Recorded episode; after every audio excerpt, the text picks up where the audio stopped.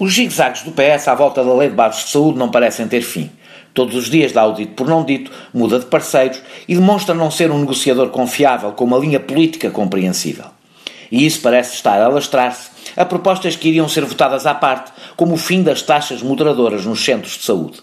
A compatibilização dos números das sondagens com os números de Mário Centeno ditarão o fim de mais esta novela. Até lá, falemos da medida.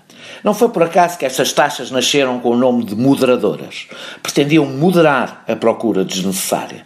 Foram sendo alargadas até serem pagas em quase todas as circunstâncias.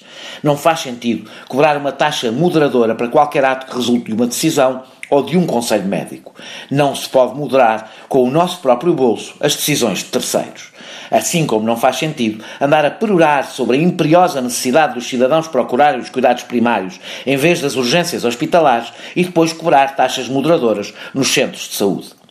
A verdade é que as taxas moderadoras já não servem para moderar coisa nenhuma. São uma forma de cofinanciamento.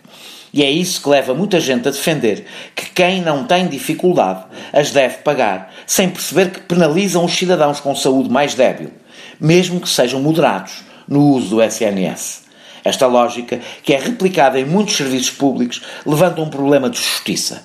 É nos impostos e não nos serviços que eles financiam que se faz a redistribuição da riqueza. É por isso que temos, e bem, impostos progressivos. Se a metade dos portugueses que paga IRS for de novo taxada em todos os serviços públicos fundamentais, a redistribuição é feita duas vezes.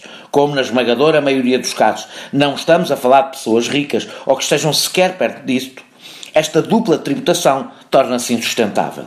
E como as taxas moderadoras deixaram de ser simbólicas, a classe média foge para o privado. Ficamos com o SNS apenas para os pobres e os contribuintes começarão a resistir a continuar a financiá-lo. A ideia de um Serviço Nacional de Saúde e de uma escola pública universais e gratuitas é a base do nosso Estado Social. Ele diferencia os cidadãos nos impostos para os tratar por igual nos serviços que esses impostos pagam. Só assim podemos sentir que a parte do nosso trabalho que damos ao Estado é mesmo para o bem de todos, incluindo o nosso próprio bem. É a diferença entre o Estado Social e o Estado assistencialista.